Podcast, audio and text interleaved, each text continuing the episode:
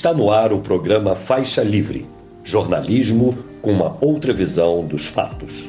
Olá, bom dia. Bom dia a você que nos acompanha nesta segunda-feira, 19 de junho do ano de 2023, abrindo a semana para mais uma edição do programa Faixa Livre. Muito obrigado a quem assiste a transmissão ao vivo aqui pelo nosso canal no YouTube, o Faixa Livre.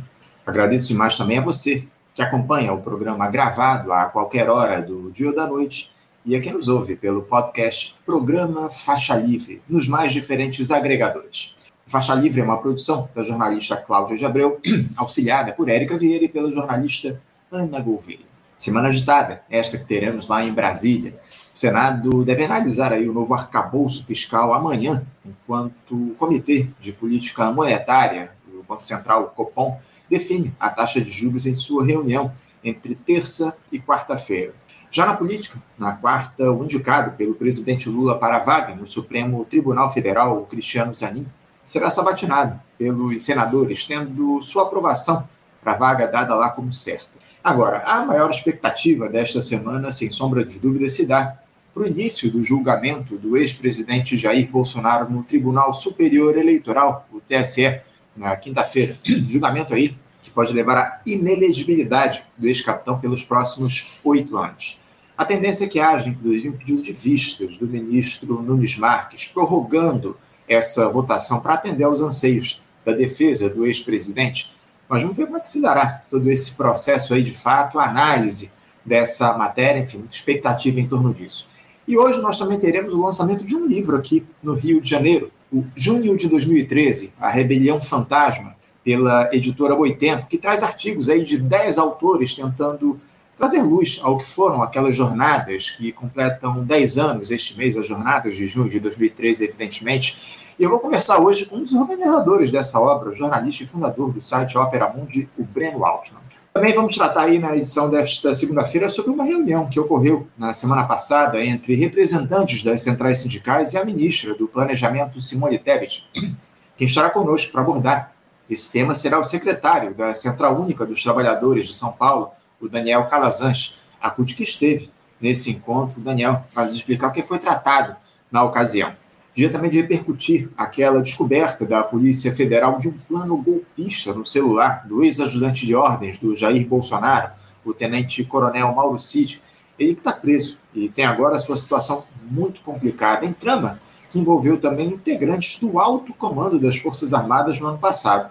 A operação da PF no gabinete do senador Marcos Duval do Podemos, do Espírito Santo, é outro assunto que a advogada, integrante do Instituto Brasileiro de Ciências Criminais e do Instituto de Defesa do Direito de Defesa, Laura Marques, vai abordar em um papo daqui a pouquinho. Vamos também tratar no programa de hoje daquele papo semanal, né? Vamos tratar aquele papo semanal que a gente faz aqui com a coordenadora geral do Sindicato Estadual dos Profissionais de Educação do Estado, do Rio de Janeiro, CPRJ, Helenita Bezerra.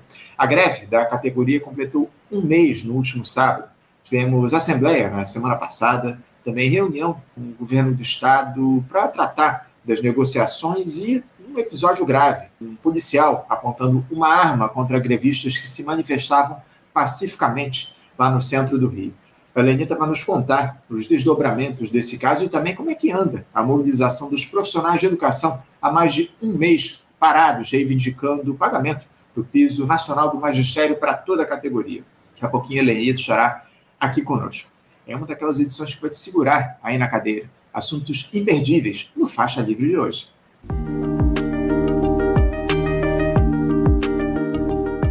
Dando início aqui às nossas entrevistas nesta segunda-feira, abrindo a semana, eu saúdo do outro lado da tela o jornalista e fundador do site Opera Mundi, Breno Altman. Breno Altman, bom dia. Bom dia, Anderson. Bom dia a todos e todas que nos assistem ou que nos escutam.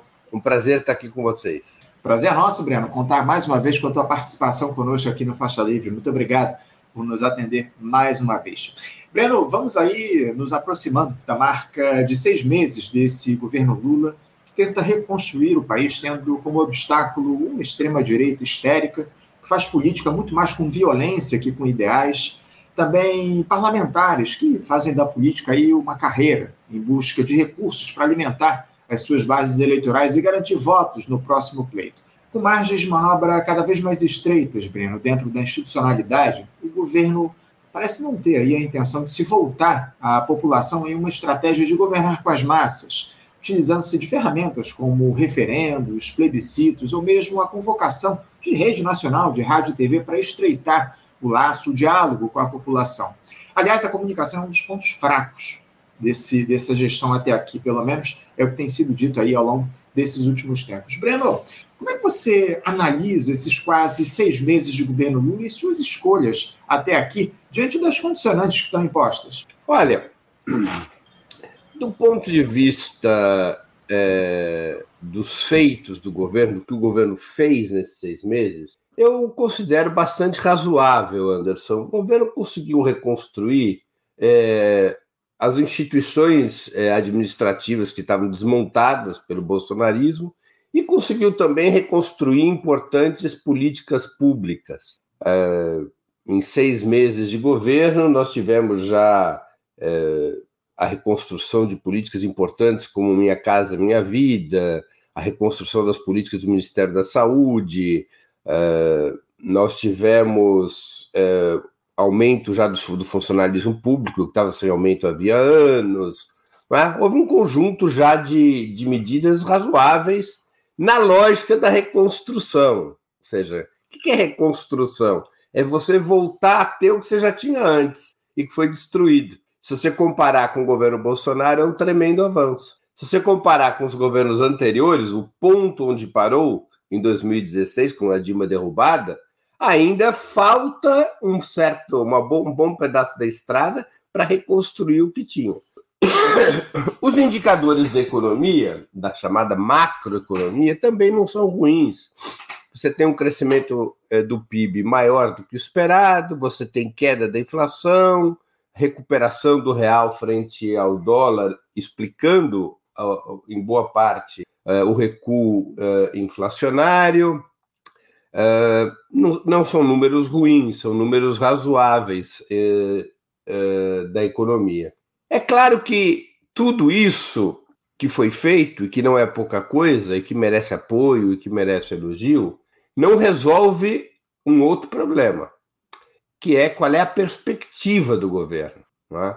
É, esses avanços de curto prazo que foram realizados nesses seis primeiros meses não foram avanços de tipo estrutural, que garantam o futuro.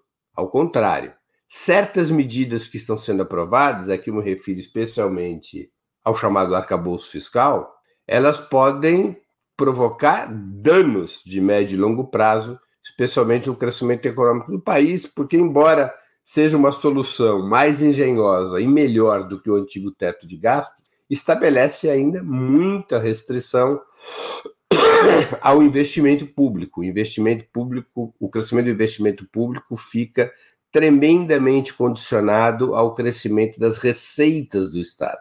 Portanto, é, altera o ciclo razoável da economia. Qual é o ciclo razoável da economia? Se a economia está fraca, o governo aumenta o investimento público para reforçar a economia.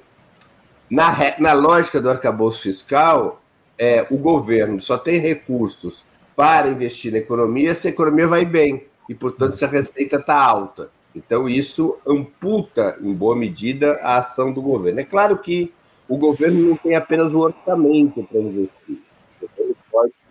Através de medidas para-orçamentárias, ao que eu estou me referindo. As estatais. A Petrobras pode investir, outras estatais podem investir. Uh, em relação à política do petróleo, houve avanços. O fim do PPI foi um avanço, embora ainda não esteja claro qual é a nova política de preços. O fato é que há uma queda, não provocada pelo fim do PPI, sejamos honestos, mas há uma queda no preço do petróleo, do preço do, dos derivados de petróleo, do preço da gasolina, do gás, do diesel, há uma queda é, desse preço junto à população, isso é positivo. Agora precisa mudar a política de dividendos da Petrobras para abrir maior espaço para investimento da Petrobras. A Petrobras hoje distribui dividendos de maneira muito agressiva, o que reduz a sua capacidade de investimento. É claro que o governo recebe uma parte desses dividendos, é o acionista principal, mas é necessário uma reorientação da política de dividendos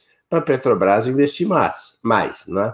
É, e temos aí também um problema que não é da alçada do governo é, diretamente, que é a taxa de juros. Tá? O Banco Central, tornado autônomo no governo Bolsonaro, ele mantém a taxa de juros nas alturas. Hoje, essa semana, quarta-feira agora, tem reunião do Copom. A aposta é que não haverá redução da taxa de juros, que essa redução só deve começar a partir de agosto. É, e isso é um outro grande problema. O governo opta pública sobre o Banco Central, mas não tomar nenhuma medida prática. Né?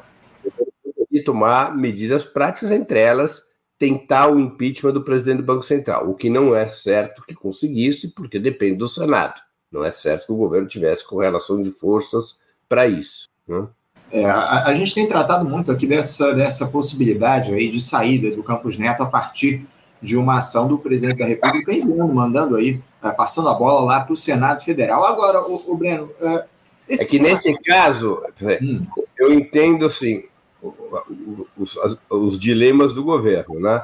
Você só pode ir para o Senado para o impeachment do, do, presidente do Banco Central para ganhar. Exatamente. O governo não pode ir para o Banco Central e perder, porque reforçaria o Campos Neto de uma maneira espetacular. O governo sofreria uma derrota é, inaceitável do ponto de vista da estabilidade política do país. O presidente do Banco Central viraria, em certa medida, presidente do Brasil, se isso uhum. acontece.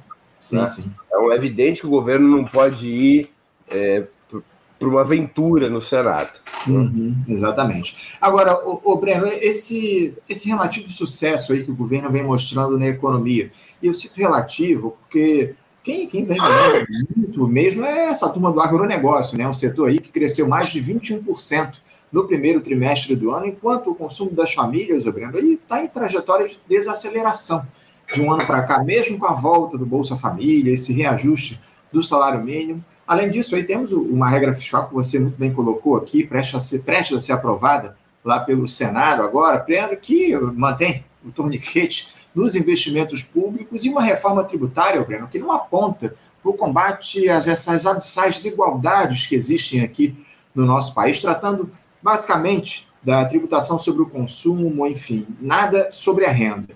Uh, Breno, diante de tantos interesses dispostos aí neste governo, ministro da Fazenda, Fernando Haddad, tem atuado para atender prioritariamente aos anseios daquela parcela mais pobre da população. Eu gostaria de uma avaliação sua para essas iniciativas da equipe econômica, por favor. Olha, é, como eu disse, né, nós, embora tenha uma coleção de boas notícias no primeiro semestre, essas boas notícias não dão segurança sobre a tendência futura. Se a gente olhar o que foi feito em seis meses, se a gente olhar os números desses seis meses, os números são bons, nas condições em que se está governando o país. Se olharmos para frente, o cenário é preocupante mesmo. Você tem toda a razão. A estrutura de crescimento do PIB ela é desequilibrada. 90% do crescimento do primeiro trimestre, que foi um crescimento de 1,9%, bastante acima do que o mercado esperava, o mercado fazia uma aposta de um crescimento de 1,3%. Então cresceu é, praticamente 50% a mais, né? no, mas 90% desse crescimento de 1,9% vem do agro, da agropecuária. Vem da agropecuária. A agropecuária, ela representa somente 8% da economia do país, mas ela contribuiu com 90% do crescimento do PIB. É, é, é, esse salto da agropecuária do primeiro trimestre de 2023 em relação último trimestre de 2022, ele não tende a se repetir. Tá? Ele não tende a se repetir. É, e de toda maneira, a agropecuária, o, o crescimento da agropecuária, ele tem é, um baixo efeito multiplicador, né? Em termos de geração de emprego, de ativação do comércio, de ativação da indústria. Boa parte da renda do, da agropecuária ela se transforma em investimento no próprio setor, né? Ou em tesouramento de receitas financeiras. É, então, é um setor é, que que não funciona como um motor possante da economia, em termos de emprego e renda. O próprio crescimento do PIB é revelador disso. Embora você tenha um crescimento fulgurante da agropecuária, de 21,6%, você não teve um crescimento no consumo das famílias. Esse dinheiro que entrou para a agropecuária, ele não foi transferido, ao menos parte dele, para a renda das famílias, é? o que mostra esse baixo efeito multiplicador da agropecuária. É verdade que a agropecuária, ao crescer, ela tende a comprar mais máquinas e equipamentos, por exemplo. Então, isso ativa um certo setor da indústria. É, também ela tende a, a comprar, é, enfim, um conjunto de outros serviços e produtos que tenham a, tenham a ver com essa atividade. Mas, repito, a incidência sobre o conjunto da economia é pequena. Então, aí nós temos um problema, porque não é só o crescimento do consumo das famílias que está baixo, do governo também. E pior ainda, porque caiu tá, a indústria, que caiu 0,1% no primeiro trimestre. E indústria tá... caso parte, né, Breno? A indústria já não cresce já há bastante tempo, né? E, e está é, também o, a queda forte da formação bruta de capital fixo, que é o nome que se dá aos investimentos produtivos. Eles caíram 3, qualquer coisa por cento no primeiro trimestre. Então, são números preocupantes, números preocupantes. O governo tomou ações até agora pontuais em relação a isso. Uma delas foi esse subsídio a carros populares, transporte coletivo e de carga, o que é um programa pequeno, é um programa de 500 milhões de, de créditos tributários. Quer dizer, o que quer dizer isso? É, o carro custa 60. Se a determinados carros, se a, as empresas venderem não por 60, mas com um desconto é, que de 8 mil reais, eles são vendidos a, a 52 mil, esses 8 mil viram crédito tributário da empresa. A empresa pode abater do seu pagamento futuro de, de, de impostos. Né? Não é na hora que ela ganha, ela ganha como um crédito tributário futuro, mas é um ganho para a empresa. O programa foi bem sucedido, né? As notícias que estão correndo na manhã de hoje é de que em 15 dias já foi embora 60% do programa, que até o final do mês acaba o programa. Ele tem um teto, né? um valor máximo de 500 milhões. Qual é o efeito dele sobre a economia? Sobre os empregos na indústria automobilística? Ainda não se sabe. É possível que não tenha nenhum. É possível que tenha permitido às empresas pura e simplesmente limpar o pátio, como se diz, né? Quer dizer, desovar seu estoque. É claro que é, o aumento das vendas significa aumento, é, esse, sim, esse dado de aumentar as vendas será um fator positivo em termos de PIB, vai aumentar o índice de venda da indústria automobilística. Agora, isso tem sustentabilidade? Quer dizer, é, é um crescimento é, é, estável da produção e venda de automóveis? Acho difícil, né? Acho difícil porque a renda das famílias ela está é, baixa e os, o crédito está muito caro e além de estar tá caro, muita gente não está podendo acessar o crédito por problemas cadastrais. Aí nós temos esse outro programa, que é um programa positivo, que é o Desenrola mas que ainda depende de vários mecanismos. Os grandes bancos já aderiram ao desenrola. Eles devem participar do leilão das, das, das dívidas, né? Quer dizer, o, como é que vai funcionar o desenrola? É um, é um, é um programa é criativo, original e interessante. Ele é um bom programa. Assim, todo mundo que tem créditos a receber dos consumidores é, vai vender esses créditos para os bancos. Vai vender com deságio para os bancos. Os bancos passam a seus credores e eles vão negociar em condições de juros, prazos e descontos mais favoráveis. Os bancos eh, vão ter um ativo que eles vão lucrar com isso, né? Eles vão lucrar, eles vão comprar créditos, é, vão pagar, é, vão comprar esses créditos com deságio. Quem vender esses créditos vai aceitar 20, 30, 40% de desconto para se livrar do abacaxi, e os bancos vão é, cobrar esses créditos, que é alta, mas é mais baixa do que está sendo cobrado e com prazo longo, né?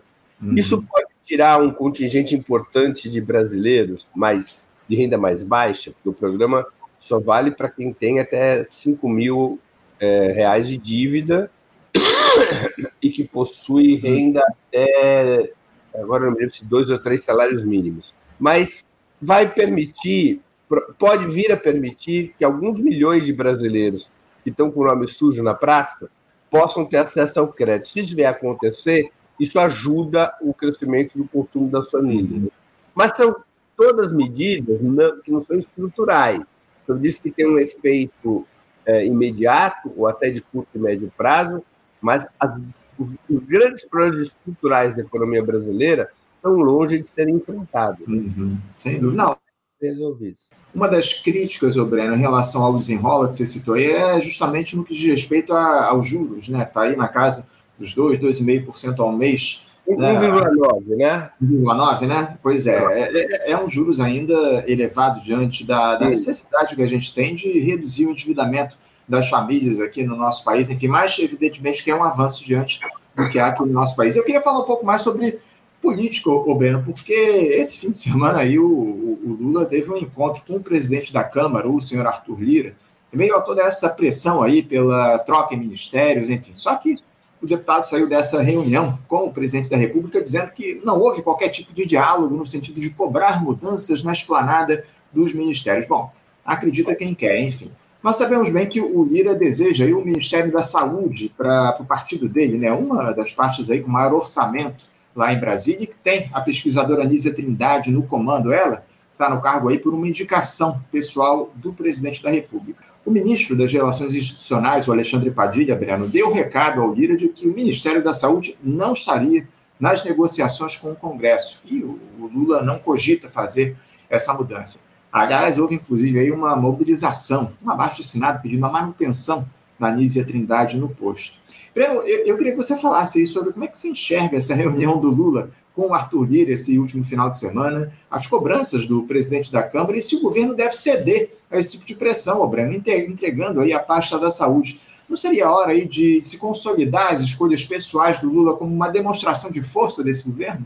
Olha, primeiro, por que o Arthur Lira quer o Ministério da Saúde? O Arthur Lira quer o Ministério da Saúde não é pelo tamanho do orçamento do Ministério da Saúde em geral, em termos genéricos. É porque, pela lei, metade, 50% das emendas parlamentares obrigatoriamente são na saúde. Quem executa, o que quer dizer executar?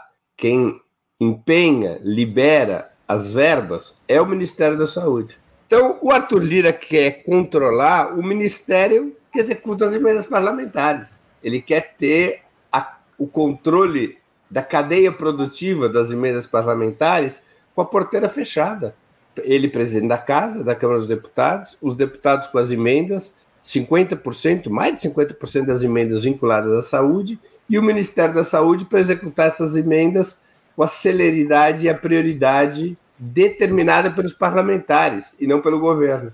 Essa é a razão pela qual ele quer o Ministério da Saúde. No fundo, ele quer assaltar o Estado.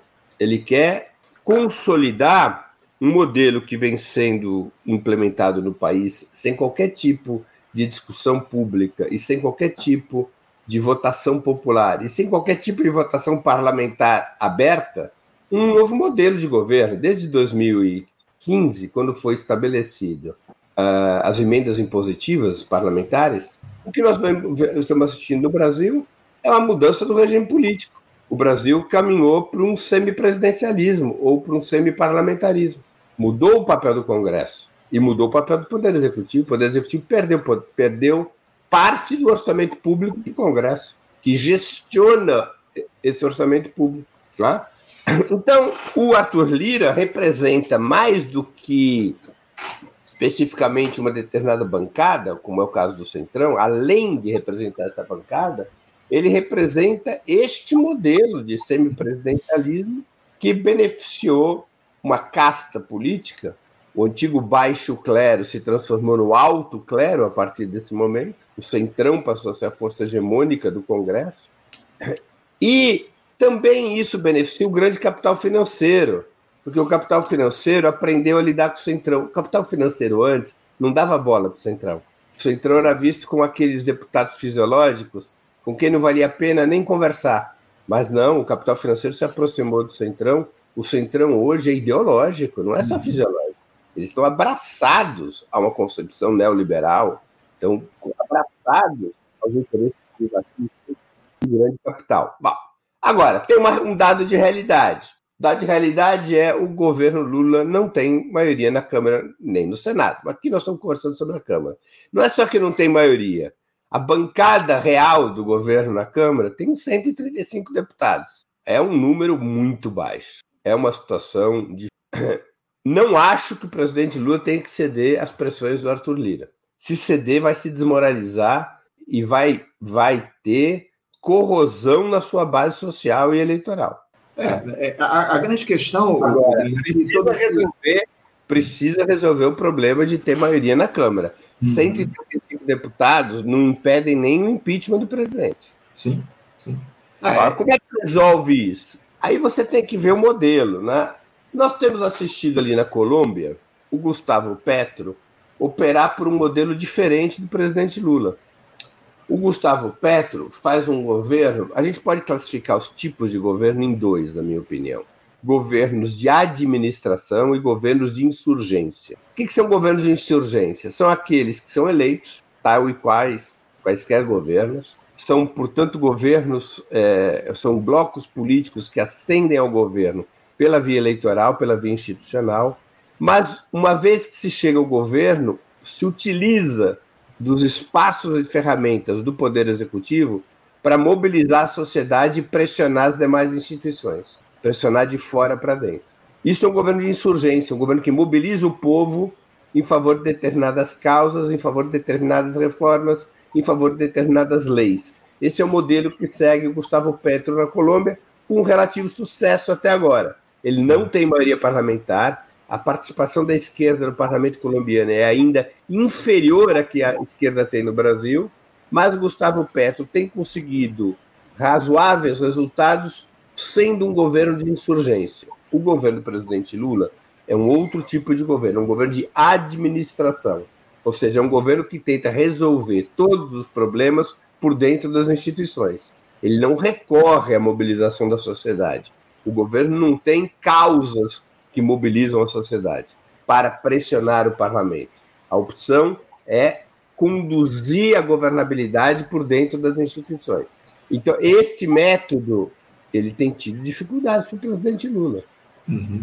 Tem tido dificuldades. Você não acha que o, o Breno, que o, Lula ele não pode partir para esse, esse governo de enfrentamento, essa gestão, convocando o povo para dialogar com o governo, enfim, pressionar o parlamento, como o Gustavo Petro, de alguma forma, tem feito um ativo sucesso lá na Colômbia. Eu, sinceramente, sinto muita falta do, de um diálogo mais próximo do Lula com a população aqui no nosso país. Você acha que ele eh, vai adotar essa conciliação até o fim? Ele não pode, de alguma forma, buscar esse, essa aproximação com as massas? Eu acho que pode, acho que deve. É, eu acredito que não haverá outro caminho, não é? Porque se ele bater de frente é, com o Arthur Lira, que outra alternativa ele terá? Bater de frente com o Arthur Lira é correr o risco de não ter maioria negociada na Câmara. Vai ter que ter maioria sob pressão. Tá? É, é, é, é, um, é uma conta fácil de ser feita. Não existe a hipótese de bater de frente com o Arthur Lira, dizer não às pressões do Arthur Lira e não recorrer à mobilização social. É o pior dos mundos. Se você uhum. não mobiliza a sociedade e não tem acordo com o chefe da porcada, como é que você ganha votação na Câmara? Então, ou bem o presidente Lula cede às pressões de Arthur Lira é, e, e, entrega a governabilidade para esse acordo com Arthur Lira, é, ou vamos ter problemas, problemas graves. Né? Uhum. Para brigar com Arthur Lira, para não aceitar as pressões do Arthur Lira, você precisa ter uma outra carta na mão. A pressão popular, vamos pegar de novo o exemplo colombiano, Anderson.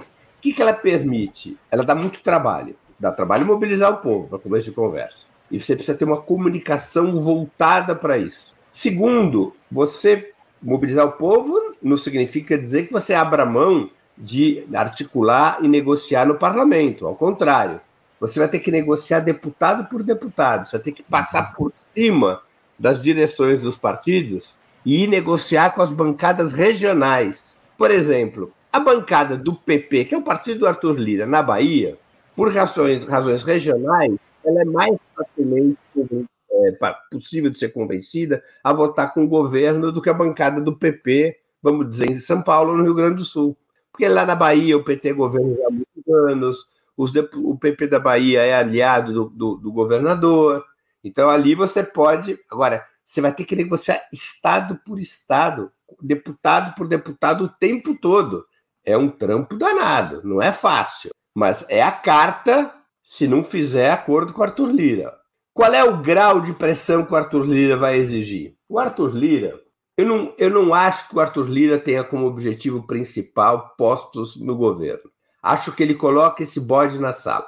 Eu acho que o interesse do Arthur Lira é garantir é, a continuidade do seu império na Câmara dos Deputados. Portanto, o Arthur Lira é, não quer ver o governo preparando um novo candidato a presidente da Câmara quando a mesa for renovada. A mesa vai ser renovada em 2025. Isso, não, só ano que vem, né? Não, 2025. A 25, da... né? É, isso, isso, início de 2025, fevereiro de 2025, é isso. Né? O Arthur Lira não poderá mais ser candidato. Ele não vai poder ser candidato à reeleição. Uhum. Mas ele terá um nome da turma dele. Ele não quer ver o governo rivalizando e tentando derrubá-lo do controle da Câmara dos Deputados. Uhum. Então, eu acho que esse é o movimento principal do Lira. Garantir que o governo seja um refém seu do primeiro ao último dia de mandato. Se ele puder ampliar esse domínio e começar a botar controle sobre a boca do caixa, diretamente sobre o Ministério da Saúde, ótimo. Ele ganhou mais do que esperava. Mas é. o que ele não quer é que o governo afronte sua hegemonia na Câmara dos Deputados. É, e isso não está no radar, não é, o Breno? A gente, pelo que a gente tem observado aí, esses, esses diálogos, esses acordos, enfim, essas reuniões aí com, com a, a, o Arthur Lira, eu, não há no radar uma possibilidade do governo se confrontar ao presidente da Câmara dos Deputados. Mais ou menos, sabe por quê? Porque hum. olha só, o que acontece? O governo tem muita força. O governo pode trabalhar a médio prazo. O que é trabalhar a médio prazo? É né, dialogar diretamente com grupos de deputados, dividir o campo do Arthur Lira, ofertar acordos em separado e começar a constituir um arco de interesses contra o Lira. Se o governo quiser, ele pode ir por esse caminho. Não é um caminho que resolve a vida do governo a curto prazo, mas pode ir semeando uma solução diferente a médio prazo. Muita gente achava que já era possível fazer isso agora, que já era possível ter derrotado o Arthur Lira. Ó. É, com um outro nome, que evidentemente seria outro nome da direita, porque a direita é majoritária no Congresso e é majoritária largamente no Congresso, outro nome da direita que derrubasse o Arthur Lira e que permitisse um diálogo com uma figura menos poderosa do que é o Arthur Lira. Uhum. Uh, muita gente achava isso. Muita gente achava que não precisava fazer acordo com o Arthur Lira, que podia atropelá-lo e eleger um outro nome da direita para presidir a casa. Então o governo é, não é cachorro morto. O Arthur Lira quer um compromisso de que isso não vai ser alterado. Uhum. O governo não vai mordê-lo lá na frente. Ele quer manter o sequestro.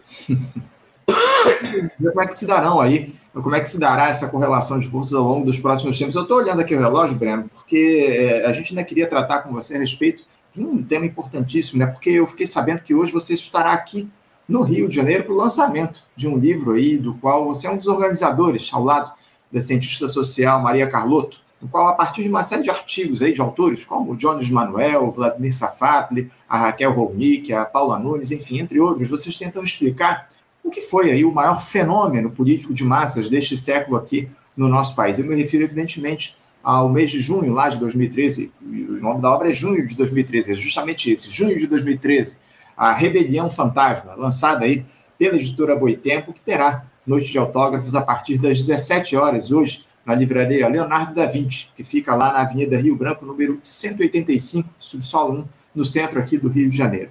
Ao seu lado estará o cientista político Matheus Mendes, autor de um dos textos da obra e que também já conversou conosco aqui algumas vezes no programa.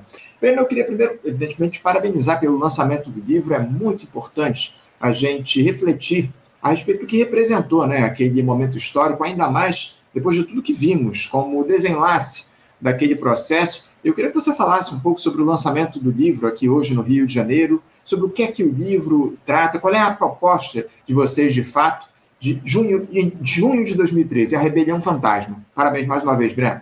Obrigado, eh, Anderson. Olha, o livro, eh, o propósito do livro foi entregar ao leitor e à leitora uh, um repertório dos pontos de vista mais importantes sobre junho de 2013. Ele é um livro plural.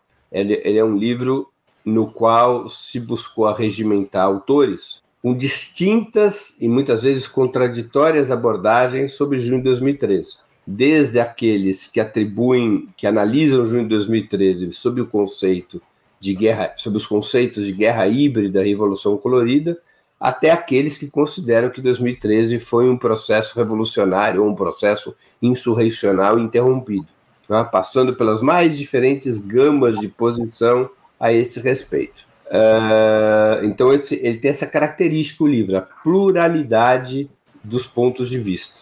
Tem é, uma peça de resistência fundamental, histórica até, que é o prólogo assinado pela ex-presidenta Dilma Rousseff. Uhum a ex-presidenta Dilma Rousseff, que era o principal personagem político do país naquele momento, é quem assina o prólogo do livro, expondo o seu ponto de vista, é quase que um depoimento sobre como ela pensou junho de 2013 em junho de 2013 e como ela se movimentou naquele momento a partir dessa análise. E qual é, claro, a análise que ela faz hoje. Então tem esse prólogo da Dilma Rousseff, em seguida nós temos nove artigos com dez autores um dos artigos ele tem é, dupla assinatura.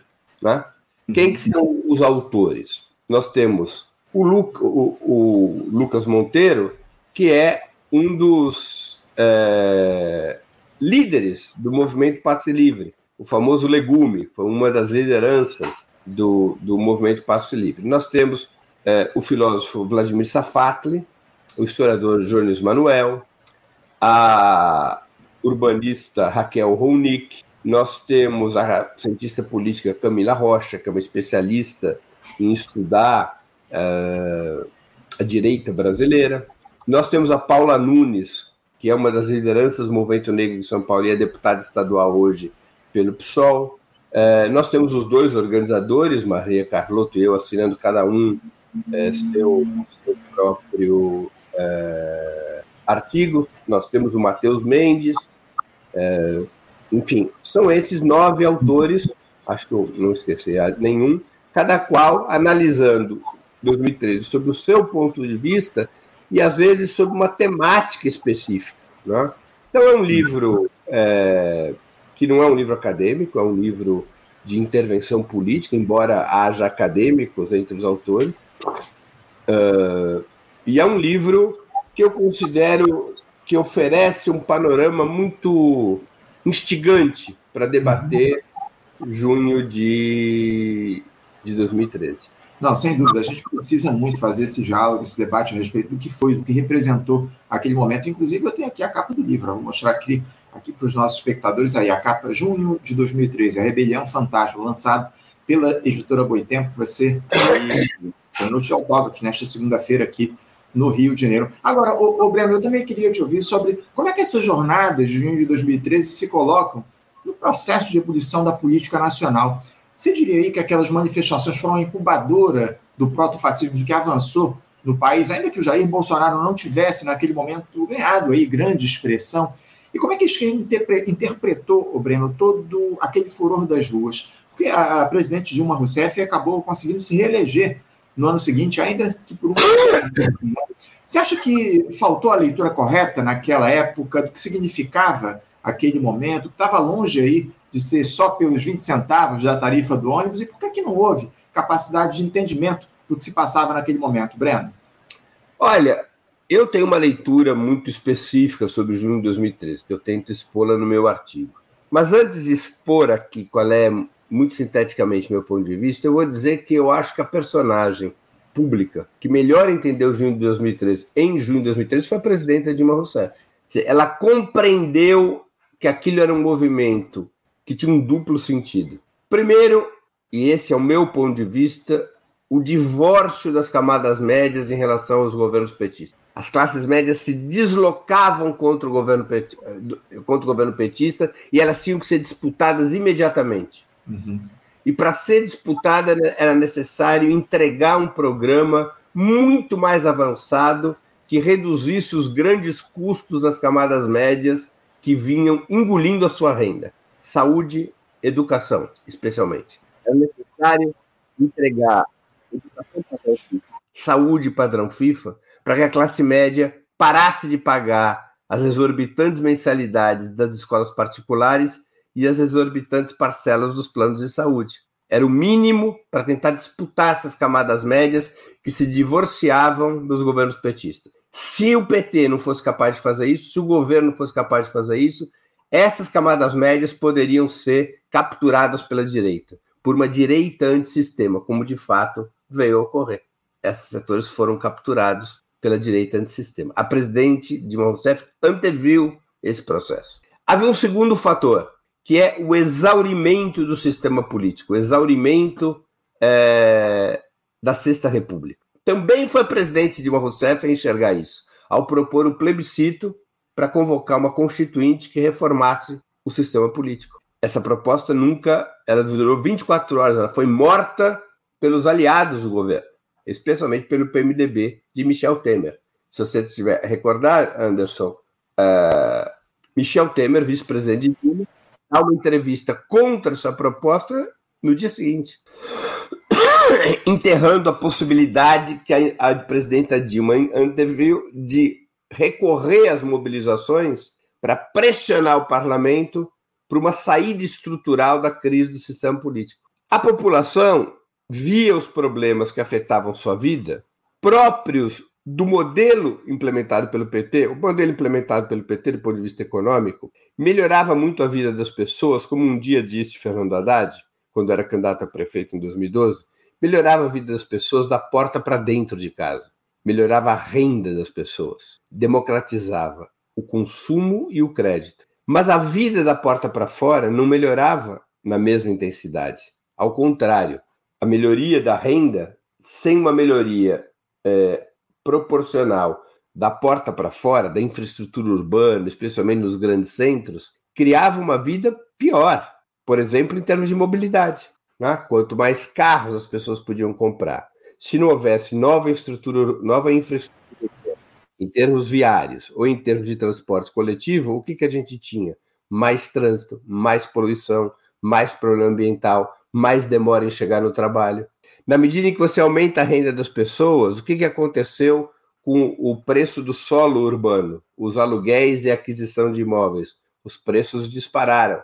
Você teve gentrificação das cidades, as pessoas foram sendo obrigadas a morar em bairros cada vez mais distantes, o que também afetava a mobilidade. Então, essas contradições do modelo petista, da política petista, se refletiam em 2013. E as pessoas viam esses problemas e elas é, não acreditavam mais que esses problemas podiam ser resolvidos pelo sistema político que existia, por aquele governo, por aquele parlamento. Tá? Era um sinal a mais da exaustão do sistema político da Sexta República, que precisava ser superado e trocado por um novo sistema, que foi a tentativa da presidenta Dilma Rousseff, que deu com os burros na água, não, não teve força. Para a bem da verdade, não teve apoio nem da esquerda para valer. Tá? Ela ficou com a brocha na mão, como se diz, ela ficou isolada com essa proposta. Então, eu considero que essa é a chave de leitura de 2013. 2013 é um sintoma, não é uma causa. É um sintoma do divórcio das camadas médias com a política do PT.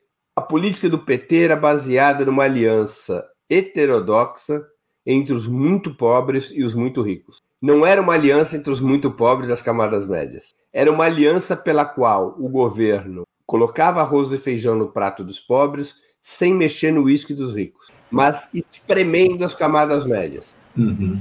É, uma, uma figura muito interessante essa que você usa aqui para representar o que foi aquilo que nós tivemos naquele momento. Ô, ô Breno, eu tinha mais alguns temas aqui para tratar com você, mas infelizmente eu já ultrapassei muito aqui o nosso tempo. Eu só vou fechar aqui fazendo o convite para que os nossos espectadores estejam hoje lá na livraria Leonardo da Vinci, na Avenida Rio Branco, número 185, subsolo 1, no centro da cidade, a partir das 17 horas para o lançamento do seu livro, livro do qual você é um dos organizadores, né? O Junho de 2013, A Rebelião Fantasma, também tem, é, organizado pela Maria Carlotto, aí, traz uma série de artigos que tratam sobre o que foi aquele movimento lá de junho de 2013, as jornadas de junho de 2013 que desencadearam todo esse processo que a gente tem aqui no nosso país nos dias de hoje, de alguma forma.